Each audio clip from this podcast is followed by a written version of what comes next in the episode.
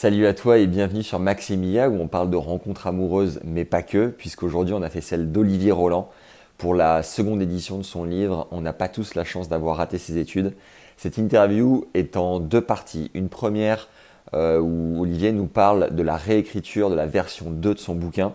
Et en seconde partie, il nous parle notamment de la manière de gérer son couple. Et c'est particulièrement intéressant parce qu'Olivier voyage six mois de l'année et a une approche du couple, de la vie à deux, qui est croustillante, intéressante et originale. J'ai appris plein de trucs. Alors deux choses.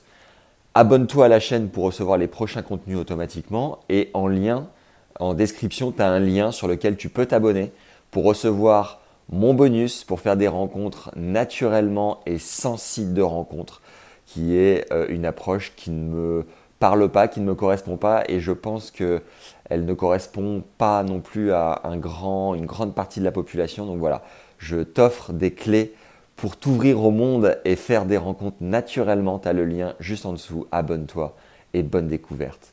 Ciao. Bienvenue à tous.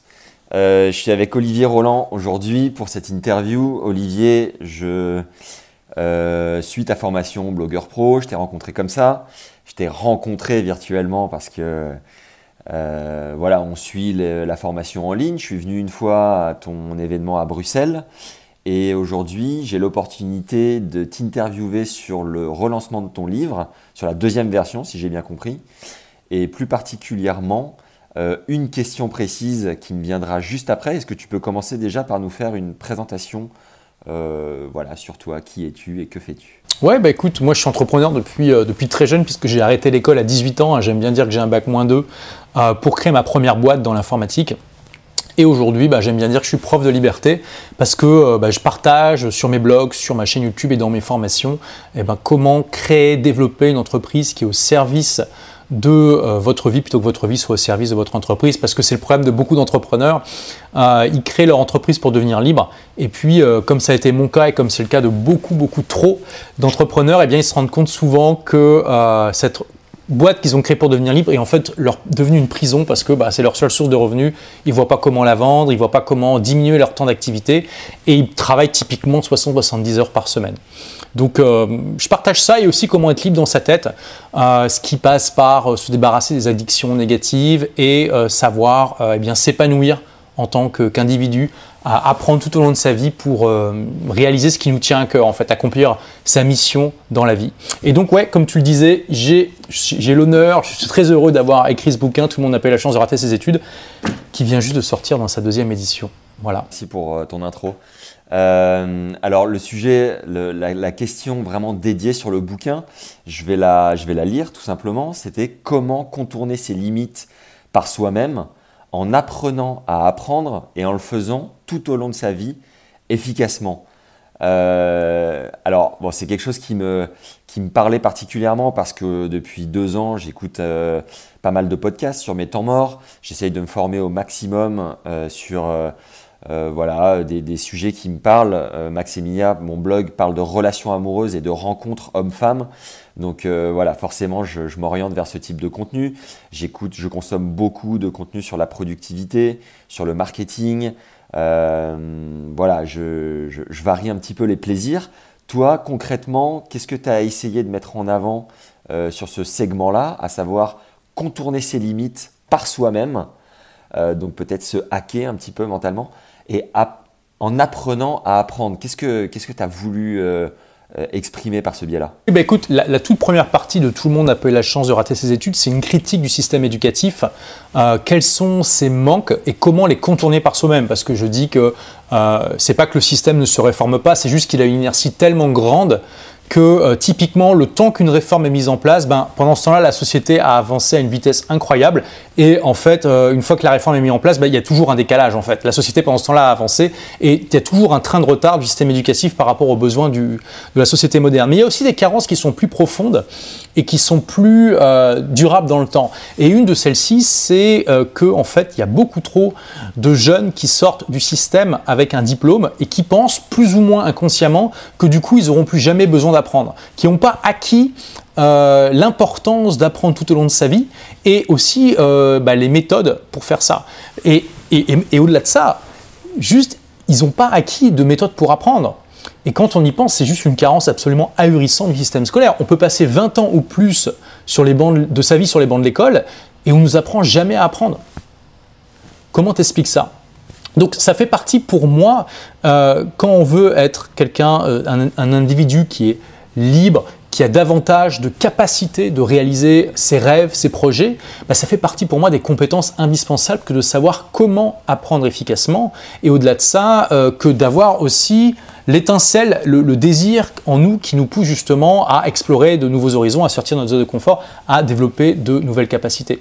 Et clairement, sans cette curiosité et cette méthode, euh, en tout cas sans une méthodologie efficace pour apprendre, bah, on, se, bouge beaucoup de, possibilités. Euh, ça nous empêche de devenir des personnes euh, qui peuvent nous paraître incroyables aujourd'hui, mais qui sont juste un enchaînement de petits pas qu'on peut faire en explorant bah, de nouvelles choses. D'accord. Quand, tu parles de limites au départ, qu'est-ce que tu entends par limite et, contourner ces limites C'est quoi ton concept en fait? Bah, écoute, euh, aujourd'hui, je suis arrivé à un niveau, je veux dire, je prends mon exemple parce que c'est un exemple que je connais bien, il y en a beaucoup d'autres évidemment. Euh, je, suis arrivé à, si tu veux, un niveau de succès que jamais, dans, mes rêves les plus fous, j'aurais pu, euh, j'aurais pu atteindre. Je veux dire, j'ai quand même un bac moins 2. Euh, aujourd'hui, j'ai une entreprise qui me fait gagner très très bien ma vie, qui est entièrement sur le web, qui donc me donne une liberté euh, totale géographique et d'organisation. Euh, ça fait depuis 2011 que je voyage plus de 6 mois par an. J'impacte des centaines de milliers de personnes chaque mois. Hein. quand tu regardes le, bah, trafic de, ma chaîne YouTube et de mes blogs, c'est plusieurs centaines de milliers de visites par mois. et voilà, tout le monde appelle la chance de rater ses études, c'est un best-seller, etc. Et quand tu regardes finalement tout le parcours qui m'a poussé, enfin qui m'a amené à arriver là, jamais j'aurais pu euh, imaginer ça, et certainement pas les profs qui euh, m'ont conseillé de, continuer mes études quand j'ai arrêté. Donc ce que je veux dire par dépasser ses limites, c'est que je vais raconter une anecdote pour être, pour être bien clair. Euh, quand j'avais 18 ans, donc juste avant que j'arrête l'école, j'étais en première littéraire, et je me suis fait convoquer par le directeur de mon lycée, qui m'a dit, Olivier, il faut qu'on parle, asseyez-vous. Donc tu vois, ça commence bien déjà. Euh, et il m'a dit, voilà, euh, vous êtes tellement démotivé que vous démotivez les profs. Il y a des profs qui ne veulent plus faire cours quand vous êtes dans la salle. Et, là, tu vois, bon, t'imagines, ça, ça, fait, ça met quand même une baffe, tu vois. Et c'est vrai, tu, tu, m'aurais vu à cette époque-là, euh, j'étais affalé sur la table en train de dormir, tu vois. Et j'avais un tel niveau de démotivation que j'aspirais l'énergie des autres. Et tu accélères un an plus tard, j'ai quitté l'école, je suis dans mon projet de création d'entreprise, euh, ce qui est quand même pas quelque chose de facile quand euh, bah, tu as 19 ans et que tu n'as pas de bac, on est d'accord. Et pourtant, je suis plus la même personne en fait. Euh, je vois un obstacle, tu vois, ça pourrait être une montagne pour beaucoup de gens, je vois ça comme une colline, je fonce dedans, je fais un trou dedans. Il n'y a rien qui m'arrête, je suis inarrêtable. Alors qu'est-ce qui fait la différence pourtant à, quelques mois d'intervalle entre ce Olivier affalé sur une table qui démotive les profs à ce Olivier inarrêtable qui arrive à faire quelque chose dont rêve plein de cadres avec une bonne situation de 40 ans sans jamais oser le faire, tu vois? Et euh, cette, la différence, grosso modo, j'étais la même personne en fait. Mais la différence, c'est que je me suis lancé dans un projet qui me motivait à fond, qui me donnait le feu sacré, qui me donnait vraiment une motivation à toute épreuve et qui me aussi était très challengeant pour moi, qui faisait que j'avais pas d'autre choix que de mettre tous les moyens de mon côté pour réussir. Euh, et euh, qui faisait que j'avais, euh, bah, voilà, si j'échouais, j'allais clairement avoir des conséquences importantes. Et tu, aurais, tu m'aurais vu, tu vois, affalé sur cette table à, mes 18 ans, tu n'aurais probablement pas parié un seul centime sur mon avenir. Euh, et c'est ça ce que je veux dire par explorer ses limites. Euh, j'ai fait quelque chose dont beaucoup de personnes rêvent à un âge qui paraît, auquel ça paraît inaccessible pour beaucoup de, personnes, parce que j'étais dans une démarche d'exploration de ses limites, de dépassement euh, de sa zone de confort et de volonté de réussir par mes propres moyens de me créer ma propre aventure. Ce qui ne veut pas dire que je me suis lancé comme un kamikaze, euh, euh, tu vois, le, couteau entre les dents, non plus. Euh, on peut en parler, mais je ne suis pas du tout partisan de l'école qui consiste à brûler ses navires derrière soi. Au contraire, je suis partisan de l'école qui consiste à prendre des risques mesurés. Et ce qui m'a donné la confiance nécessaire pour faire tout ça aussi jeune, c'est que j'avais fait une expérience avant sur le terrain, alors j'étais encore lycéen, où en gros j'ai publié une petite annonce dans un journal d'annonce locale pour voir si mon idée d'entreprise allait intéresser les gens. Et à l'époque, c'était encore en, en 99, c'était encore en francs. J'ai investi 60 francs, ça fait à peu près 10 euros. Euh, et j'ai eu 5000 francs de chiffre d'affaires en un mois, ce qui fait, je sais pas, 800 euros aujourd'hui. donc clairement, ça m'a donné aussi la confiance nécessaire pour voir que j'étais pas juste en train de rêver dans ma chambre, mais que oui, concrètement, ce projet euh, avait un potentiel économique. Est-ce que ça voudrait dire qu'aujourd'hui, si tu as envie de créer une nouvelle idée, de la même manière que tu l'as testée dans un journal, on devrait peut-être la tester sur une pub Facebook ou quelque chose du genre? Comment tu conseillerais du coup de, d'exploiter la viabilité d'une idée e, Exactement. En fait, euh, toutes les transitions, enfin tous les, tous les projets qui m'ont amené à des nouveaux niveaux dans ma vie, je les ai toujours d'abord envisagés comme des euh, tests euh, à mettre en place avec le moins d'investissement en temps, en argent, en énergie possible et avec le moins de disruption possible sur ma, vie euh, de l'époque. Euh, donc, par exemple, la boîte que j'ai aujourd'hui, je l'ai mis en place progressivement et ce qui a démarré tout ça, c'est un blog que j'ai démarré à, temps partiel alors que j'étais encore dirigeant de ma première entreprise.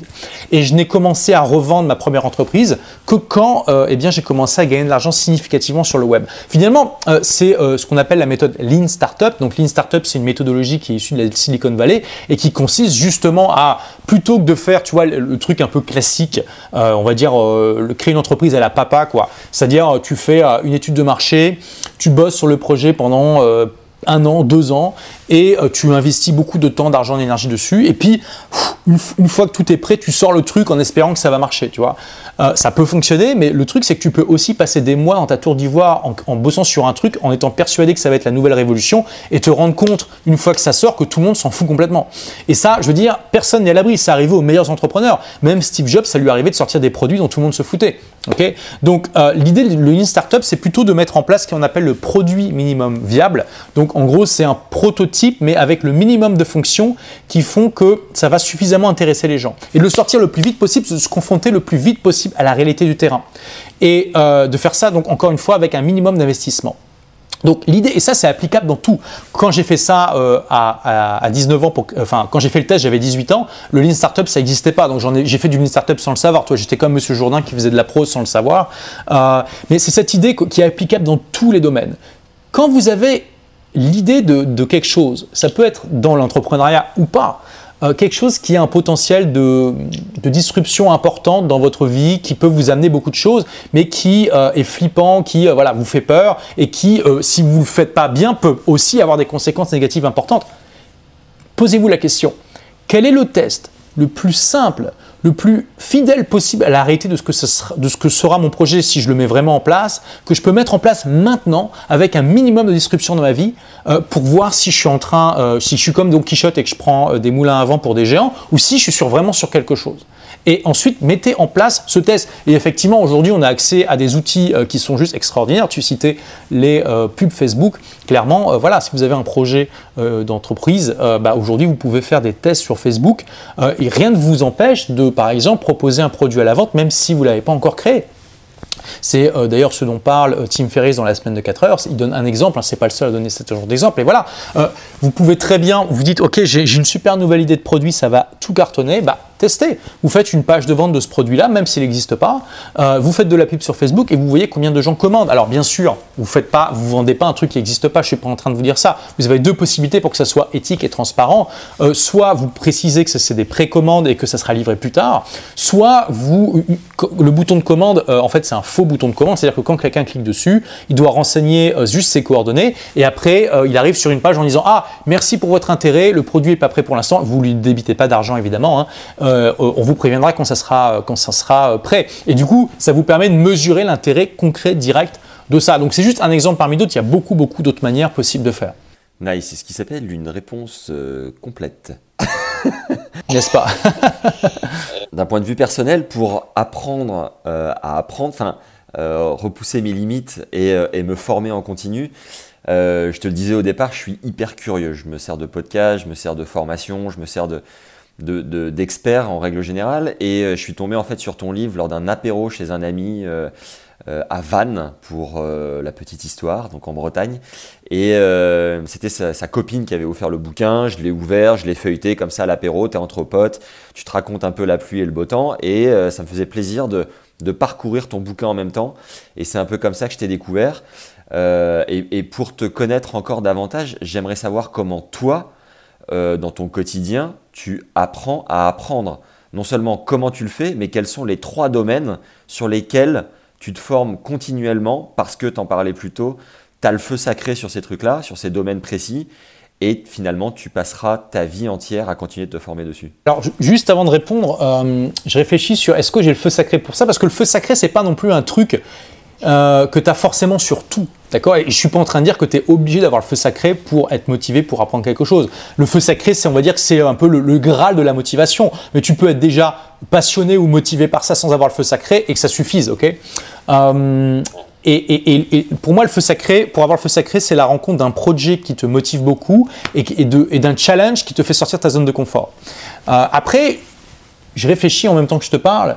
Euh, je pense que j'ai le feu sacré de manière générale pour me dépasser continuellement et essayer d'apprendre de nouvelles choses. Alors, pour répondre à ta question, euh, donc là, là aujourd'hui, euh, comment j'apprends à apprendre? Bah, Écoute, je vais te dire que quand même, pour, pour, écrire le bouquin, je me suis énormément formé et renseigné sur les dernières et les dernières et les même pas les dernières, les découvertes scientifiques qui, font, euh, qui se sont intéressés justement sur les manières d'apprendre efficacement. Euh, j'ai quand même passé 4 ans à écrire ce livre. J'avais une équipe d'assistants de recherche qui euh, m'aidait à trouver ces découvertes scientifiques. Il y a plus de 400 références scientifiques hein, dans Tout le monde n'a pas la chance de rater ses études. Donc voilà, je n'ai pas sorti des trucs de mon chapeau. Et du coup, j'ai appris énormément. Et honnêtement, euh, je suis arrivé à un stade où j'estime avoir une certaine expertise sur le sujet, où j'ai pas forcément besoin d'apprendre davantage sur comment apprendre. Je préfère plutôt appliquer ce que je sais déjà. Et je peux déjà te dire aussi, c'est une, des grosses critiques que je fais du système éducatif, c'est que euh, le système éducatif met beaucoup trop longtemps, s'il y arrive au bout d'un moment, ce qui n'est pas sûr, à justement implémenter les découvertes scientifiques sur les meilleures manières d'apprendre. Je te donne juste un exemple parmi plein d'autres.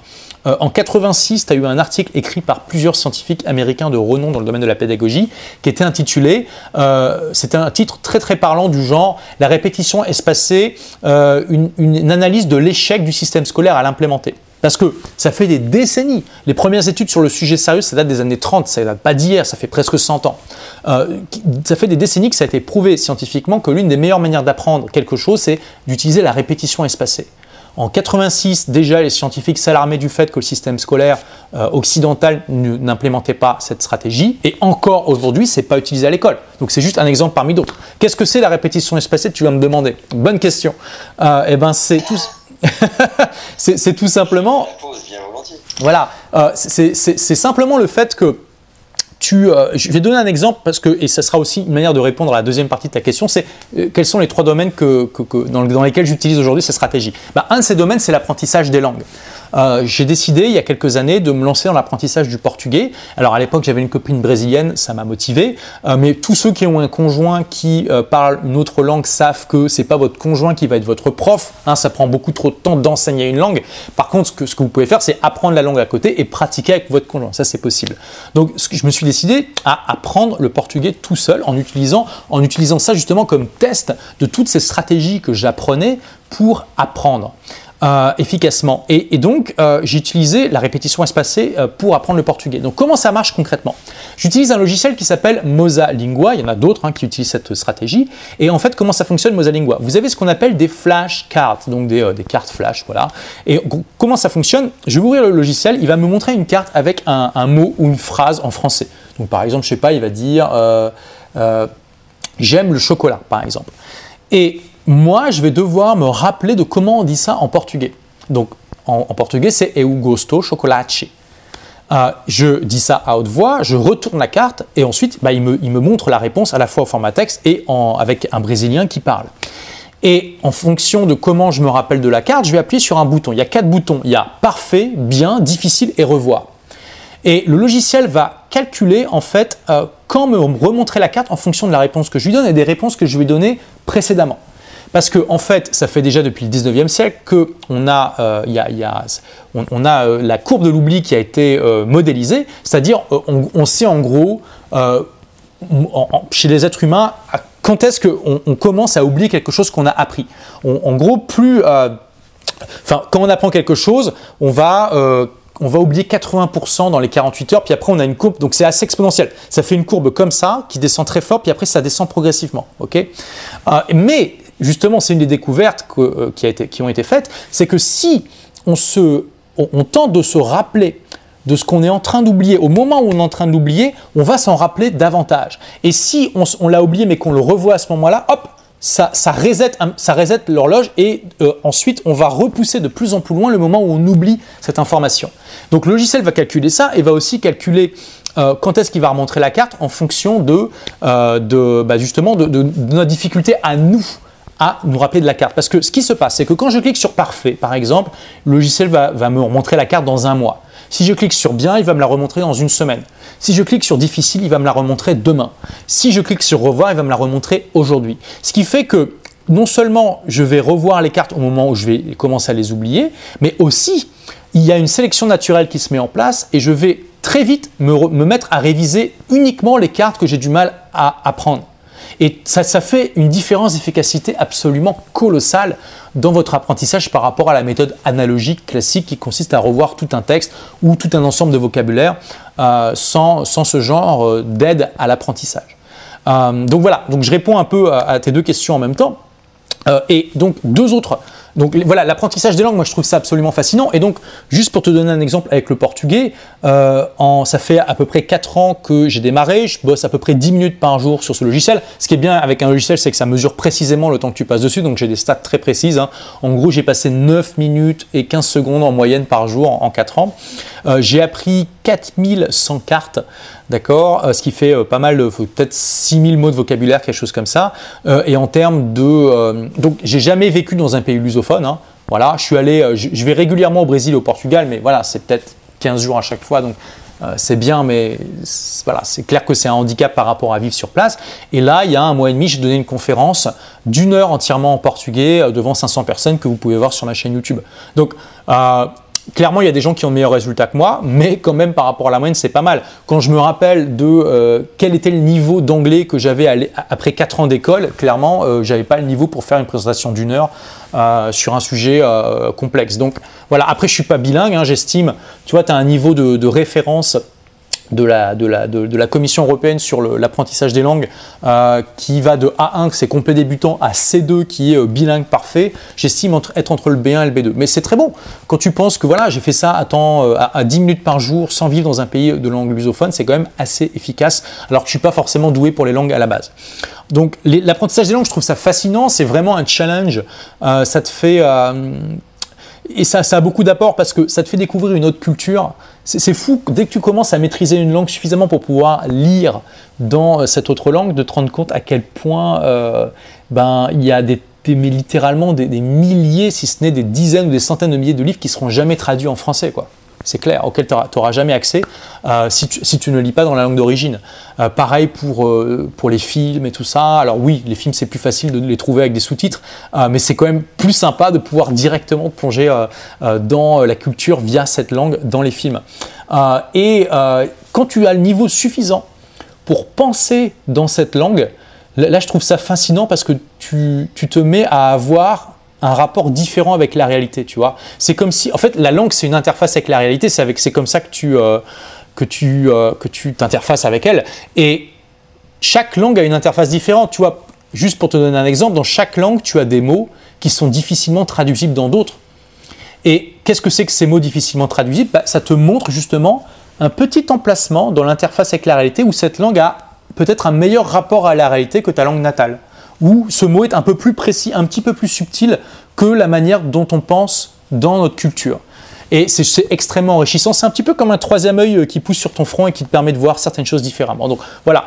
Et après, les deux autres, domaines, ben, c'est euh, clairement l'entrepreneuriat, tu vois, comment euh, développer son business. Ce qui est génial avec l'entrepreneuriat, c'est que tu as toujours des choses à apprendre. Jamais tu es arrivé. Tu peux être milliardaire et euh, avoir, avoir, euh, être dans le top 500 euh, des, des, plus, des, hommes les plus riches du monde, tu auras toujours des choses à apprendre. Et je dis ça en connaissance de cause. Tu vois, j'ai rencontré Xavier Niel récemment parce que c'est l'auteur aussi de la préface de la seconde édition du livre. Et voilà, on a parlé. Et alors, lui, il a beaucoup, beaucoup plus de succès que moi. Je me compare pas à lui du tout, mais je, suis très content parce qu'à mon niveau modeste, je lui ai donné quelques conseils qu'il était très content d'avoir sur comment euh, euh, booster la popularité de, l'école 42, tu vois. Et euh, voilà, c'est juste pour dire que on peut tous s'apporter des choses et que tu peux être super milliardaire et encore avoir des choses à apprendre. Et donc, ça qui est incroyable dans l'entrepreneuriat, c'est que c'est un défi permanent. Jamais tu t'arrêtes. voilà, tu peux être Elon Musk et justement toujours te trouver des défis supplémentaires. Euh, et puis le troisième, bah, je dirais que ça serait les, relations humaines et puis euh, les relations amoureuses, clairement aussi, c'est quelque chose d'inépuisable. Il y en a bien d'autres, hein. il y a tellement de choses à apprendre tout au long de sa vie. Euh, on, peut, on peut passer plusieurs vies sur chaque chose et être loin d'avoir fait le tour. Une réponse complète aussi, j'espère. on bat des records. Bon, on sent que tu es passionné par les langues, hein, c'est tout ce qui compte. Mais en tout cas, c'est top d'investir 9 à 10 minutes par jour et d'être capable d'en tirer un tel bénéfice. Euh, comme sur Maximilien, on parle de rencontres, euh, rencontres amoureuses, mais pas que. Comment tu as fait pour te connecter à Xavier Niel et comment tu l'as convaincu de préfacer ton bouquin? Et alors, écoute, Xavier Niel, on va pas dire que c'était une rencontre amoureuse, mais c'est sûr que c'était une rencontre. Donc, Xavier Niel, c'est très marrant en fait euh, comment ça s'est fait. Quand j'ai publié le livre, j'ai même pas pensé à demander à Xavier Niel. Je sais pas, c'était même pas dans ma réalité que c'était possible de lui demander. Et en fait, ce qui s'est passé, c'est que peut-être trois mois après la sortie du livre, donc fin 2016, euh, j'ai participé à une émission euh, sur BFM TV qui était donc consacrée à mon livre et à celui d'un autre auteur aussi dans le domaine du business. Et euh, cet auteur, il se trouve que bah, il m'a offert son livre à l'issue de l'émission et j'ai vu préface par Xavier Niel. Je lui dit mais t'as une préface par Xavier Niel, mais comment t'as fait? Donc là, il m'a regardé, il m'a dit ben j'ai utilisé cette nouvelle technologie qui s'appelle lui demander. donc voilà, je lui dis mais comment ça tu, tu lui as, tu l'as demandé? T'as dit oui? Il me fait ouais. Je fais waouh, ok, effectivement, c'est super innovant comme méthode. Et donc je lui dis, mais donc tu as, son adresse email? Il me dit, ouais, tu la veux? Je fais ok. Et donc il m'a filé l'adresse email de Xavier Niel. Donc je le contacte, Xavier Niel, je lui envoie un mail. En, plus, je me suis dit, mais c'est clair, c'est l'idéal parce qu'on a beaucoup de points communs. Euh, encore une fois, il a beaucoup plus de succès que moi, mais quand même, euh, c'est un entrepreneur. Il a, comme moi, quitté l'école très jeune, même si lui, il a le bac, hein, il a quitté l'école à 20 ans pour se consacrer à, son premier business. Euh, il a eu un succès fou, il a apporté beaucoup de valeur et il est aussi très critique du système éducatif. Et comme moi, il propose des solutions. Alors encore une fois, lui, à une échelle qui est quand même infiniment plus grande, puisque voilà, il a créé une école 42 avec un, modèle d'organisation qui est complètement à rebours du système éducatif classique. je me suis dit, mais mince, on a tellement de points communs, je vais aussi lui proposer. Je lui envoie un mail mi-décembre, pas de réponse. Bon, je me dis, allez, c'est ma faute, je lui ai envoyé juste avant les fêtes, je vais attendre un peu et euh, je lui réécris. Donc je lui ai réécrit trois semaines plus tard, je lui dis voilà, je vous relance euh, voilà, avec le smiley de rigueur. Il me répond une semaine plus tard en me disant bah écoute, il y a, un tel et un tel qui vont, euh, qui vont voir si, si c'est possible. Et là, c'était la, genre l'attaché de presse d'Iliade et la responsable marketing de Free qui mettent un mois à me répondre pour me dire non, sans aucune explication. Donc je me dis, bon, bah, écoute, voilà, dans, tous les cas, j'ai tenté. Hein, je me suis dit, de toute façon, je suis, suis pas pire qu'avant, donc il n'y a pas de souci. Et là, euh, on accélère jusqu'en 2019. Je suis on est en juillet et je viens juste de rendre le manuscrit de la deuxième édition et je me dis, c'est pas parce que Xavier Niel m'a dit non une fois qu'il va me dire non pour tout le reste de ma vie. Euh, depuis, le livre a eu beaucoup de succès. Euh, en plus, j'ai donné une conférence à l'école 42 qui a beaucoup plu. Il y a eu 80 000 vues sur YouTube, plus de 2 millions de vues sur Facebook. Je me suis dit, on sait jamais, peut-être qu'il est tombé dessus, peut-être qu'il va dire, OK, dans le pire des cas, je vais rien perdre. Donc je lui réécris un mail en lui reproposant, et là, une demi-heure plus tard, il me répond, OK. Il me, joint une capture d'écran, et la capture d'écran, c'est sa commande de mon livre sur Amazon quelques mois auparavant. Et là, je peux dire, j'ai complètement halluciné. C'est comme ça que j'ai découvert que Xavier avait lu mon bouquin, en fait. Et donc voilà. voilà. C'est énorme. Ouais, c'est énorme. Donc, euh, bah, je pense que c'est une bonne leçon sur euh, la persévérance, sur le fait de ne pas prendre les noms euh, personnellement, qu'on peut aussi appliquer dans, bah, évidemment, les rencontres amoureuses. Hein. Et, voilà, c'est sûr qu'on peut toujours se vexer quand quelqu'un nous dit non, mais la réalité, c'est que voilà, il ne me connaissait pas quand je lui ai écrit la première fois, il a délégué la décision. Je ne sais pas sur quels critères se sont basées ces deux personnes pour dire non, mais peu importe. Euh, et puis voilà, j'ai retenté ma chance trois ans plus tard. il m'a dit OK tout de suite parce qu'il me connaissait et qu'il avait pu juger par lui-même de la qualité de ce que, je proposais. Donc euh, voilà, c'était une bonne, euh, surprise et je suis très très heureux de ça. Et c'est voilà, je, suis, enfin ça m'a vraiment, je veux dire sur le coup, j'ai sauté dans tous les sens. Hein. J'étais, j'étais vraiment super content que, mon livre ait pu toucher quelqu'un comme ça que, je respecte énormément. Puis en plus, c'est une preuve sociale juste incroyable d'avoir ce, ce nom au début de ton bouquin. Voilà, c'est la fin de la première partie de cette interview avec Olivier. N'oublie pas de t'abonner à la chaîne et de t'inscrire dans le lien juste en dessous en description pour recevoir le contenu et mon bonus immédiatement après avoir rentré ton mail. A tout de suite.